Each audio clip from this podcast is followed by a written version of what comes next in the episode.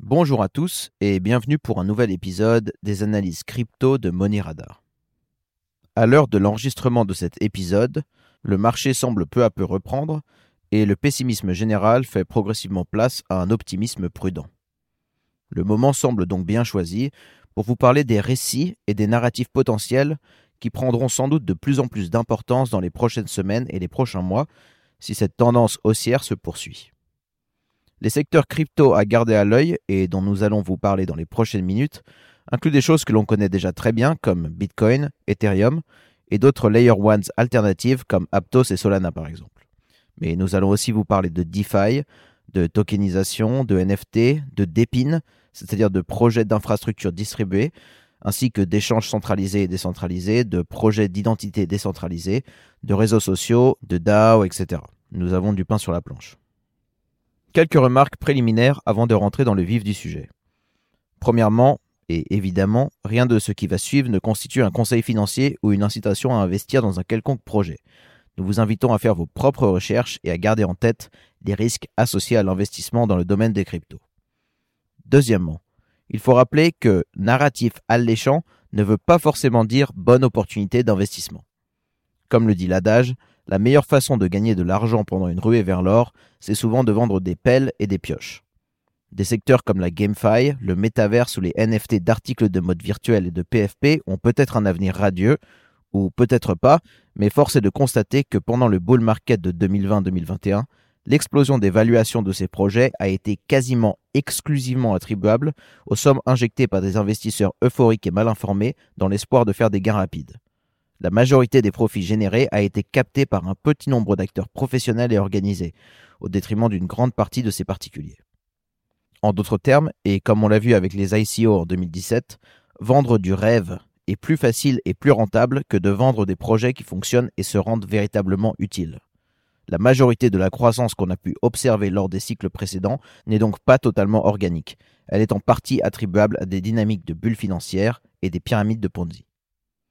Ces tendances ont pu être observées dans d'autres domaines, mais la crypto est particulièrement exposée, notamment, mais pas seulement, parce que l'investisseur crypto typique est un homme jeune, plus riche et plus éduqué que la moyenne, et qui surévalue largement ses connaissances en matière financière et a tendance à prendre des risques mal calculés, selon plusieurs études citées par Ben Felix, le directeur de recherche et l'un des gestionnaires financiers de la firme canadienne PWL Capital. Si ces dynamiques de bulles appliquées à la crypto vous intéressent, nous vous invitons à consulter notre vidéo sur les mèmes et la réflexivité qui aborde ce sujet plus en profondeur et qui présente en détail les dynamiques à l'œuvre dans de tels cycles de hype. Dernière remarque sur une note plus positive. Sur le long terme, le domaine des cryptos reste globalement très prometteur et progresse de jour en jour reste globalement très prometteur et progresse de jour en jour en termes de notoriété, de confiance, d'utilisation et autres fondamentaux, même si les effets de réseau des deux dernières années se sont pour l'instant calmés et que la purge a été douloureuse pour beaucoup. Évidemment, nous n'avons pas de boule de cristal, mais voici les trois constats qui justifient notre optimisme. Les flux de capitaux dans le domaine des cryptos ne semblent pas se tarir, même s'ils sont en dents de scie. Le secteur est de mieux en mieux financé. On est en présence d'un marché qui était totalement inexistant il y a 10 ans et qui a atteint lors du pic passé plus de 2000 milliards de dollars de capitalisation boursière totale. Et il n'y a pas de fumée sans feu. Autre constat, la fuite des cerveaux vers les projets crypto se poursuit. Même le journaliste de Bloomberg, Matt Levine, qui est connu pour son scepticisme en la matière, a admis que l'augmentation constante du nombre de gens brillants intégrant le secteur est de très bon augure pour l'industrie dans son ensemble. À l'heure où nous parlons, de nouveaux projets sont en construction par des programmeurs toujours plus nombreux, plus expérimentés et plus compétents. Cela est à contraster avec le fait que, selon la firme Andreessen Horowitz, les institutions sont considérées comme étant de plus en plus incompétentes et de moins en moins dignes de confiance, qu'elles soient gouvernementales ou privées comme les GAFAM. Les taux d'inflation dans les pays développés, les récentes révélations sur la censure gouvernementale sur les réseaux sociaux et les projets de monnaie numérique de banques centrales ont sans doute beaucoup à voir avec ces évolutions la lame de fond démographique continue de pousser progressivement le monde vers le numérique et la dématérialisation, étant donné qu'une proportion grandissante de la population mondiale est digital native, c'est-à-dire qu'elle a grandi en utilisant quotidiennement des outils numériques. Cette proportion est vouée à augmenter dans les années à venir. Bon, maintenant que ces mises au point globales ont été faites, commençons par les enjeux narratifs autour des principaux projets crypto en 2023. Bien que la capitalisation totale du Bitcoin ait fondu en 2022, son hash rate reste à un niveau très élevé et sa notoriété continue de s'accroître. La mise en place du réseau Lightning permet à ses utilisateurs de générer un rendement décentralisé sur leur Bitcoin. Actuellement, ce réseau n'est pas encore suffisamment utilisé pour que ces rendements soient rentables, mais le Lightning Network reste un catalyseur potentiel de la croissance du Bitcoin pour le prochain cycle. La thèse consistant à comparer le Bitcoin à l'or existe depuis des années, mais commence à être considérée comme valide par des institutions de la finance traditionnelle, comme la banque JP Morgan ou la SEC, dont le directeur, Gary Gensler, a déclaré que le Bitcoin était une commodité digitale. Si cette tendance se confirme et que le Bitcoin est considéré comme un actif de réserve neutre, son acquisition attirera de plus en plus d'investisseurs privés et étatiques désireux d'épargner sans dépendre du dollar. Pour information, si la capitalisation totale du Bitcoin était égale à celle de l'or, le prix d'un Bitcoin serait actuellement de 500 000 dollars. Si d'autres pays venaient à suivre la voie du Salvador et de la République centrafricaine, la suprématie du dollar dans le commerce international serait menacée, ce qui causerait sans doute une réaction de la part des États-Unis qui pourrait consister en des mesures visant à décrédibiliser le Bitcoin et généralement à lutter contre son adoption. Mais il n'est pas totalement improbable que l'inverse se produise, et que la Banque centrale américaine elle-même décide de détenir du Bitcoin dans ses réserves. Un article universitaire allant dans ce sens a récemment été publié par Matthew Ferranti de l'Université de Harvard intitulé Hedging Sanctions Risk, Cryptocurrency in Central Bank Reserves, c'est-à-dire couvrir les risques de sanctions économiques, les crypto-monnaies dans les réserves de banques centrales. Selon le macroéconomiste Zoltan Pozar, un nouvel ordre monétaire mondial est en train d'éclore et a besoin d'une monnaie extérieure qui ne soit pas liée à un État-nation. Le Bitcoin répond à ces critères et son adoption en tant que telle aurait des conséquences difficiles à exagérer. Un certain nombre de voix s'élèvent néanmoins pour critiquer la décision de Satoshi Nakamoto de limiter la quantité totale de Bitcoin à 21 millions. Selon des analystes comme Jordi Alexander de Selini Capital, ce choix pourrait nuire au Bitcoin sur le long terme si les mineurs ne sont pas assez incités financièrement à défendre l'intégrité du réseau. Cette critique ne semble pas absurde quand on voit la pression que ceux-ci ont subie durant les contractions successives du marché en 2022. Pour remédier à ce problème, Alexander défend la mise en place de tail emissions, c'est-à-dire d'une petite inflation rémanente telle qu'elle existe sur le protocole Monero par exemple. Le moins qu'on puisse dire, c'est que cette préconisation fait polémique, Beaucoup de bitcoiners ne veulent pas que l'on touche aux caractéristiques fondamentales du bitcoin, ce qui peut totalement se comprendre, étant donné l'hostilité de certains acteurs de la finance traditionnelle qui font du lobbying pour que le bitcoin soit dénaturé. Mais il n'empêche que cette idée de tail emissions n'est pas absurde, et fera sans doute l'objet d'un nombre croissant de débats après le prochain halving si les mineurs se retrouvent dans une situation difficile ayant tendance à empirer. Voilà pour Bitcoin. Passons maintenant à Ethereum.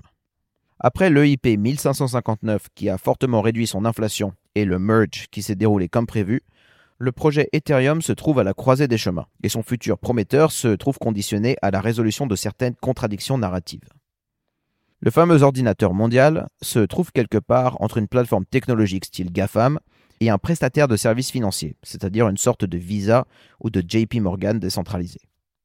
L'ETH semble à la fois être une crypto-monnaie ayant une valeur de réserve, comme le Bitcoin, et un jeton permettant de faire tourner un système d'exploitation distribué sur lequel sont construites des dApps, des applications décentralisées.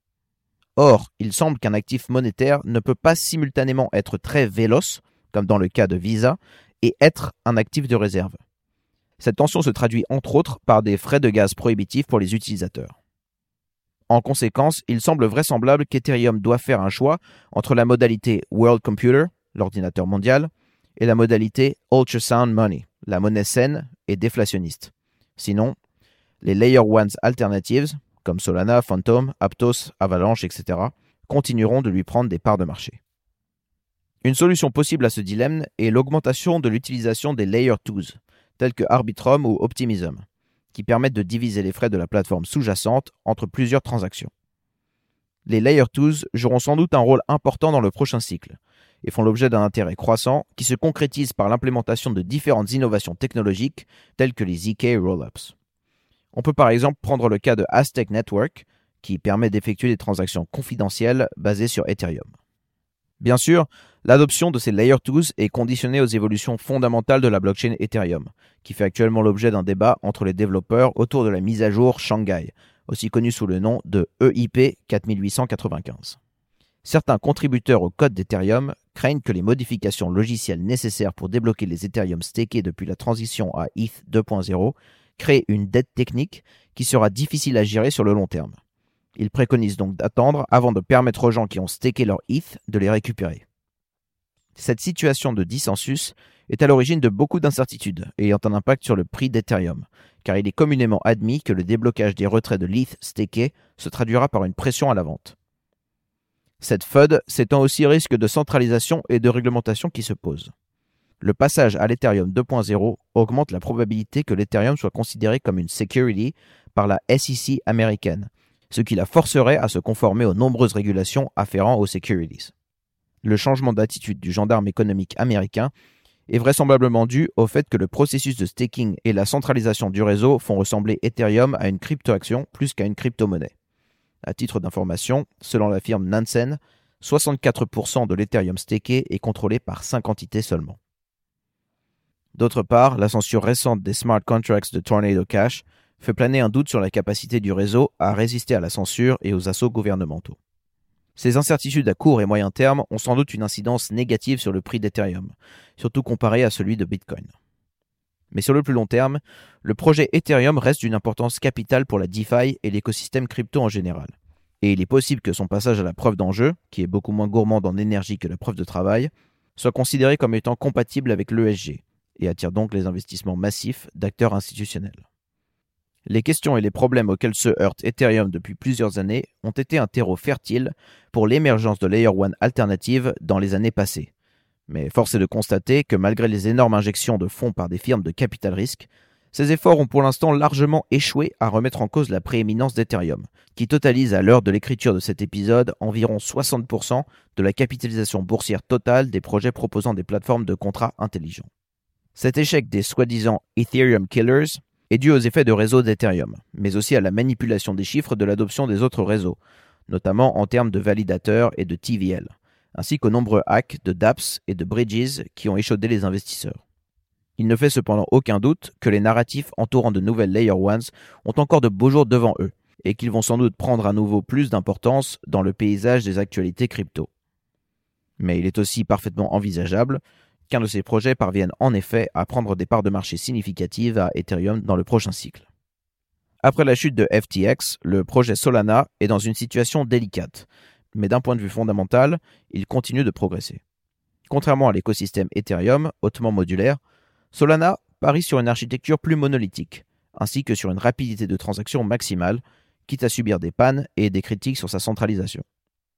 Sur ce front, Solana a fait des progrès pendant les deux années passées en triplant le nombre de validateurs en service, même si ceux-ci ont toujours un coût prohibitif pour les particuliers et restent partiellement dépendants des data centers de AWS, la filiale de cloud computing d'Amazon.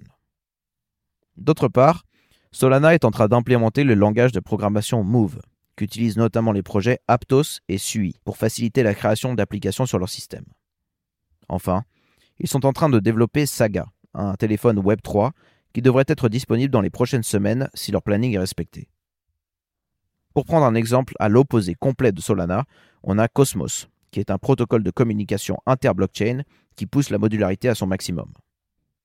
La blockchain Cardano a une approche qui se veut beaucoup plus graduelle et axée sur la sécurité que les autres plateformes de smart contracts, ce qui lui a valu beaucoup de railleries lors du précédent bullrun. Pour l'instant, elle ne semble pas particulièrement novatrice en termes de cas d'usage et de DeFi, et en termes narratifs, la dévotion de sa communauté reste son principal atout. D'autres projets à surveiller incluent Aptos et Sui, qui sont en évolution rapide et dont l'équipe a travaillé sur les crypto-monnaies avortées de Facebook, Libra et Diem, ainsi que Matic, Phantom, Quant, Optimism et aussi Binance Coin qui a bien résisté pendant l'année 2022 et a globalement continué de s'apprécier si on la dénomine en Bitcoin. Sans rentrer dans les détails de chacun de ces projets, ce qui dépasserait la portée de la présente vidéo, on peut dire qu'ils semblent tous faire l'objet d'un certain enthousiasme et d'un engouement qui pourrait être amené à se décupler lors des prochaines hausses du marché. Bon, voilà pour les protocoles. Parlons maintenant de la DeFi et des narratifs majeurs qu'on pourrait voir se développer dans ce domaine en 2023.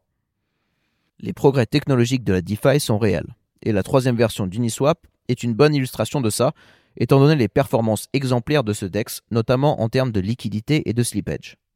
En général, Les applications phares de la DeFi semblent paradoxalement de moins en moins risquées, principalement en raison de leur longévité quand on les compare aux plus grands services centralisés qui ont fait faillite, comme FTX, ainsi qu'aux services de CDFI, de finances centralisées basées sur la finance décentralisée, qui ont aussi coulé comme Celsius. Ces dApps, comme AAV, Uniswap ou Curve, semblent de plus en plus indépendantes de leur blockchain sous-jacente, dans le sens où elles ont tendance à dominer leur niche sur chacune des chaînes sur lesquelles elles sont disponibles, y compris sur les nouvelles. En d'autres termes, cela signifie qu'il semble que l'application en elle-même semble plus compter pour les utilisateurs que la blockchain sur laquelle elle est basée. Attention cependant, ceci n'est pas valable pour toutes les applications et notamment pas pour celles qui sont fortement liées à un écosystème, comme par exemple PancakeSwap sur la Binance Smart Chain ou encore Serum sur Solana, qui a été quasiment réduit à néant avec le naufrage FTX. Il est difficile de généraliser quand on parle de dApps, tant celles-ci semblent être confrontées à des challenges qui leur sont propres. Par exemple, des protocoles comme Curve et Balancer sont sujets à d'âpres combats d'influence entre différentes baleines possédant une très forte influence sur le protocole. SushiSwap a beaucoup de mal à se réorganiser après un changement de l'équipe de direction, et plusieurs protocoles ont beaucoup souffert des crises de 2022, comme par exemple Osmosis avec le crash de Terra Luna. En revanche, on peut quand même dire que la DeFi tout entière est concernée par les enjeux de régulation. Il est probable qu'on voit dans les mois à venir une polarisation croissante entre les applications qui décident de respecter les mesures prises par les gouvernements, ce qui signifie qu'elles devront accepter certaines limitations technologiques, géographiques, de KYC et d'AML, et les applications qui décideront délibérément de ne pas respecter le cadre légal de certains pays. D'un point de vue technologique, la DeFi continue de tisser des liens avec la finance traditionnelle. On peut par exemple citer MakerDAO, qui a décidé de se diversifier en achetant 500 millions de dollars de bons du Trésor américain. Un autre secteur qui est en évolution est celui du prêt sous-collatéralisé, plus proche du genre de prêt que l'on peut contracter dans une banque traditionnelle, et qui nécessite de pouvoir faire confiance à l'emprunteur. De tels services sont proposés par Maple Finance ou Goldfinch et doivent pour l'instant reposer sur des instances de résolution de litiges et des outils traditionnels comme les CDS ou les codes de crédit mais ils pourront à l'avenir utiliser des méthodes cryptonatives comme les réseaux sociaux, l'identité et la réputation décentralisée. Nous vous parlerons plus en détail de ces sujets dans quelques minutes. Depuis l'initialisation du processus de passage à la preuve d'enjeu par Ethereum, les dérivatifs d'Ethereum stakés, on parle de liquid staking, sont en expansion rapide. Ils permettent aux usagers de la DeFi d'exploiter leur capital de manière plus optimale, en utilisant par exemple un dérivatif de leur Ethereum staké comme collatéral pour contracter un prêt. Les protocoles qui proposent ce genre de service, comme Lido et Rocketpool, font de la MEV pour pouvoir proposer un rendement maximal à leurs utilisateurs. Ce domaine protecteur n'est néanmoins pas sans risque. Risque notamment de centralisation et de censure, mais aussi risque de dépeg entre les dérivatifs d'Ethereum stakés et l'Ethereum sous-jacent. De manière plus générale, la demande de produits dérivés décentralisés comme des futures et des options continue d'augmenter, en raison notamment de la méfiance grandissante des investisseurs envers leurs pendants centralisés. Ces solutions sont de plus en plus au point. Et si elles s'améliorent comme ont pu le faire les AMM, les market makers automatiques dans les cinq dernières années, elles ont de belles perspectives d'adoption. TYDX, GMX, Ribbon Finance et Dopex font partie des acteurs majeurs dans ce domaine. Certains de ces produits dérivés, comme les actions synthétiques par exemple, sont en demande mais sont en général totalement incompatibles avec les exigences légales des États-Unis ou de l'Union européenne et devront donc être proposés par des services ayant décidé d'une manière ou d'une autre de s'affranchir de ces contraintes juridiques. D'où l'idée que la régulation croissante va amener une polarisation entre les applications qui décident d'être dans les clous et celles qui choisissent la clandestinité et l'anonymat. D'autres produits dérivés qui pourraient éventuellement se retrouver sous le feu des projecteurs incluent ceux basés sur ce qu'on appelle de manière très critiquable la finance régénérative, c'est-à-dire la tokenisation de crédit carbone, qui permettrait d'apporter à ce marché grandissant plus de transparence ainsi que les avantages inhérents à l'immuabilité de la blockchain. Sur ce secteur, on peut citer les protocoles Nori, Flowcarbon et Toucan. Un autre domaine alléchant, dont nous vous avons déjà parlé dans d'autres vidéos Money Radar, concerne la tokenisation de propriétés immobilières, le marché foncier étant l'un des plus capitalisés au monde. Il ne faut néanmoins pas oublier que c'est un espace extrêmement régulé, qui est évidemment fondamentalement lié au monde physique, et qui est occupé par les acteurs les plus puissants de la finance traditionnelle qui chercheraient sans aucun doute à supprimer cette tendance si elle devenait une menace pour leurs profits. Il semble donc sage d'envisager la tokenisation de l'immobilier à court et moyen terme avec une bonne dose de scepticisme, même si, à long terme, elle semble plus ou moins inévitable. Ce constat ne veut pas nécessairement dire que ce narratif ne va pas faire des heureux, mais rappelez-vous quand même de la parabole des pelles et des pioches pendant la ruée vers l'or.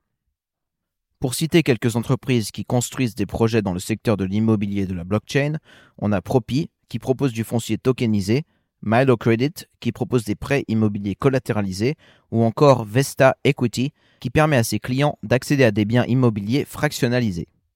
Quelques marchés parallèles à celui-ci et qui pourraient aussi prendre de l'importance seraient la tokenisation et la fractionnalisation d'objets mobiliers, comme des œuvres d'art, tableaux et sculptures, et de propriétés intellectuelles, comme des brevets ou des royalties musicales, ce qui permettrait de court-circuiter les instances intermédiaires qui ont tendance à garder pour elles une grande part du gâteau, comme par exemple les galeries d'art ou les organisations de collection des droits d'auteur. Un dernier secteur qui a beaucoup de potentiel, c'est celui des marchés de prédiction, comme Polymarket par exemple, qui propose à ses utilisateurs de parier sur le résultat de rencontres sportives, mais aussi d'élections et d'événements en tout genre. Il permet aussi à ses utilisateurs de créer leur propre marché en choisissant eux-mêmes une question. Là aussi, si le marché est voué à se développer, il y aura des enjeux de régulation difficiles à anticiper.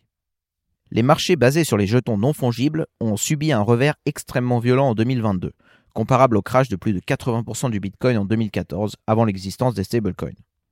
Ce choc a été d'autant plus violent que les NFT sont illiquides par définition et donc potentiellement impossibles à revendre en cas de crash. Il y a néanmoins des raisons d'être optimiste quant au futur des NFT, qui est un secteur continuellement innovant. S'il est peu probable que les NFT style PFP, Profile Picture, fassent à nouveau l'objet de la frénésie acheteuse des années 2020 et 2021, les projets axés sur leur communauté n'ont sans doute pas dit leur dernier mot. Pour citer le plus connu, on a évidemment Yuga Labs et le Board Ape Yacht Club, qui développent son metaverse GameFi Otherside et sa crypto ApeCoin. Les biens de Veblen, c'est-à-dire de consommation ostentatoire, ont aussi de beaux jours devant eux. Dans ce style, on peut nommer les projets d'art génératif Fidenza et Artblocks. Ici, la finance traditionnelle flaire elle aussi un filon et la multinationale LVMH investit actuellement dans les NFT par le biais de ses filiales Kenzo, Rimowa, Hennessy et Tiffany. Et c'est loin d'être un cas isolé puisque Gucci, Puma, Adidas, Coca-Cola, Warner Bros, Starbucks ou encore Burger King et Pizza Hut ont fait de même, pour ne citer que les marques les plus connues. Les entreprises technologiques ne sont pas en reste, que ce soit Reddit, Twitter ou Meta, qui est en train de créer une plateforme d'achat et de vente de NFT qui sera intégrée à Facebook et Instagram et qui concurrencera l'actuel leader du marché, OpenSea. La fashion digitale, c'est-à-dire l'achat et la vente d'objets virtuels et de skins, est elle aussi un marché en expansion, avec une capitalisation totale tournant autour des 50 milliards de dollars fin 2022. Tous ces éléments nous poussent à penser que la mode tokenisée est un marché d'avenir qui ouvre un nouveau champ d'opportunités pour les marques, où les NFT ne sont plus seulement des objets de collection et d'investissement, mais aussi des biens consommables. La GameFi est un autre secteur très alléchant pour les investisseurs, mais comme dans le cas de la tokenisation de l'immobilier, il y a des raisons d'être sceptique à court et moyen terme. Si on examine les dynamiques à l'œuvre lors du dernier bull market, on est forcé de constater que les projets GameFi ont généré des profits avant tout en vendant du rêve aux investisseurs, plutôt qu'en créant des jeux véritablement divertissants. En d'autres termes, il s'agit là purement et simplement de schémas de Ponzi. Des projets comme Axie Infinity ou Steppen, nommés Play to Earn ou Move to Earn pour induire en erreur les investisseurs les plus naïfs, sont des schémas pyramidaux classiques extrêmement risqués, même s'ils ont pu s'avérer profitables pour certains premiers arrivants. On pourrait les comparer à des chaises musicales financières où la majorité des investisseurs se retrouvent debout quand la musique s'arrête. Le marché du jeu vidéo est un marché très compétitif qui a une capitalisation boursière totale de plus de 200 milliards de dollars. Si des innovations utilisant la blockchain et les NFT voient le jour dans le secteur et font l'objet d'une adoption massive par les joueurs, il est plus probable que ça soit dans le cadre d'un jeu créé par l'une des firmes majeures du secteur, comme Sony, Nintendo ou Ubisoft, qui a d'ailleurs essayé d'inclure des NFT dans son jeu Ghost Recon Breakpoint en 2022, mais qui a fait marche arrière suite aux réactions très négatives de la communauté. Beaucoup de gamers ont une opinion très négative des NFT dans les jeux vidéo, ce qui est compréhensible. Ils ont tout à fait raison de les voir comme un prolongement des nouvelles méthodes de monétisation qui ont vu le jour depuis une dizaine d'années, DLCs, loot boxes, etc., et dont le but est d'extraire le plus d'argent possible des joueurs. Ces derniers sont de plus en plus à vertement critiquer la transformation de leur franchise préférée en casino virtuel. Malheureusement, il est improbable qu'ils arrivent à arrêter cette dynamique. Si ces méthodes continuent d'être profitables, les éditeurs de jeux vidéo les implémenteront aux dépens des utilisateurs. On peut penser la GameFi comme étant une étape de plus dans la connexion entre l'économie virtuelle des jeux vidéo et l'économie réelle, où l'on peut déjà vendre des biens, comme des items ou des skins, et des services virtuels contre des devises sonnantes et trébuchantes. Le métaverse, terme connu du grand public depuis son utilisation par Mark Zuckerberg en octobre 2021, qui a d'ailleurs coïncidé avec le top du bull market passé, est un autre exemple de narratif surcoté, mais qui fait en même temps une proposition de valeur crédible. Comme depuis 50 ans avec la réalité virtuelle, la question est toujours de savoir si on a enfin un produit viable ou s'il s'agit encore d'un vaporware destiné à enfumer les investisseurs. Il est difficile de trancher et de savoir si cette technologie va effectivement être adoptée massivement dans un futur proche, même si son adoption à terme semble elle aussi inévitable. La digitalisation croissante du monde se concrétise aussi par la création d'identités digitales, sous la forme dystopique du Proof of Human de WorldCoin, qui a scanné les iris de plus d'un million de personnes autour du globe, ou plus humblement sous la forme d'adresse ENS, Ethereum Name Service, qui permet d'associer une adresse .eth unique à une adresse sur la blockchain, un petit peu comme une URL permet de se connecter à une adresse IP. Le succès de ce type de technologie est l'un des éléments nécessaires à l'adoption massive des réseaux sociaux Web3 modulaires. Sur un tel type de réseau, votre contenu vous appartient, mais aussi votre social graph, c'est-à-dire votre liste d'amis. Vous pouvez donc changer de client graphique de réseau social décentralisé, comme passer de Farcaster à Ceramic, tout en conservant vos fichiers multimédia hébergés par Arweave ou Filecoin, ainsi que votre liste d'amis gérée par Lens. Il sera aussi possible d'utiliser des applications tierces qui viendront rajouter des options à ces réseaux sociaux composés de pièces amovibles. Les applications que l'on vient de citer sont encore jeunes et le challenge est de taille au vu de la quantité de données à gérer dans le cadre d'un réseau social. Mais ce secteur est très prometteur et posera sans doute d'intéressantes questions sociales et éthiques dans les années à venir. Jack Dorsey, le fondateur de Twitter, travaille sur l'un de ces réseaux après avoir ressenti beaucoup de désillusions au vu de ce qu'était devenu sa création Web 2.0. Ces réseaux sociaux Web 3, combinés avec le pouvoir de décision et de gestion de trésorerie des DAO, pourraient donner naissance à un web social qui permet non seulement d'échanger des informations, mais aussi de prendre des décisions de manière transparente et immuable. Il reste impossible de prédire l'impact exact que ces technologies auront sur notre quotidien sur le moyen à long terme. Dans un tel environnement, la nécessité d'authentifier l'information devient très importante. On a pu voir beaucoup d'abus pendant le précédent bull run où les chiffres étaient manipulés, que ce soit les TVL d'applications DeFi ou même le volume de certains projets NFT artificiellement augmentés par du wash trading. L'application The Graph cherche à résoudre ce problème en permettant à ses utilisateurs de publier des subgraphs agrégeant des données disponibles sur la blockchain, permettant une forme d'audit public simplifié des protocoles. Idéalement, de telles applications permettront à tout un chacun de comprendre clairement l'action de n'importe quel protocole Web3, de détecter rapidement les montages financiers et, in fine, d'accroître la confiance des investisseurs dans les protocoles auditables. Un autre challenge capital auquel fait face la crypto en 2023, c'est celui du hardware et de sa décentralisation. Une grande quantité de blockchains et de projets reposent sur des data centers appartenant à un petit nombre d'entreprises, principalement Amazon Web Services dont nous avons parlé dans le cadre de Solana. Concrètement, ça veut dire que quelques grosses entreprises de la tech peuvent potentiellement censurer et contrôler une grande partie du Web 3. Plusieurs projets de DPIN, Decentralized Physical Infrastructure, c'est-à-dire d'infrastructures physiques décentralisées, cherchent à répondre à cette menace. Malheureusement, la demande pour l'instant n'est pas grande, parce que les performances de ces protocoles ne sont pas comparables à celles de leurs équivalents centralisés. On peut citer les projets Filecoin et Arweave, qui font de l'hébergement décentralisé de fichiers, Golem pour la puissance de calcul, Helium pour les réseaux sans fil et l'IoT, et Pollen Mobile pour la 5G. Les projets de ce type ne sont sans doute pas les plus excitants d'un point de vue narratif et financier, mais ils ont une importance capitale car ils permettront que les blockchains puissent rester décentralisés dans un futur proche. Au-delà des tendances à plus ou moins long terme, l'enjeu principal auquel les cryptos ont à faire face et d'innover tout en conservant et en améliorant continuellement leurs caractéristiques fondamentales d'immuabilité et d'infalsifiabilité, en dépit de fortes incitations financières qui peuvent parfois s'apparenter à un chant des sirènes. Voilà pour cet épisode prospectif sur les récits qui pourraient émerger lors du prochain bull market. Nous espérons qu'il vous a plu. Si vous avez d'autres hypothèses que nous n'avons pas mentionnées, n'hésitez pas à nous en faire part dans la section commentaires. Nous tenons à remercier les analystes Ryan Selkis de Messari et Jordi Alexander de Cellini Capital, dont les travaux ont été fort utiles lors de la phase de recherche de cet épisode. Si vous avez aimé cette vidéo, n'hésitez pas à nous soutenir en mettant un pouce bleu et en la partageant. À bientôt sur Money Radar Crypto.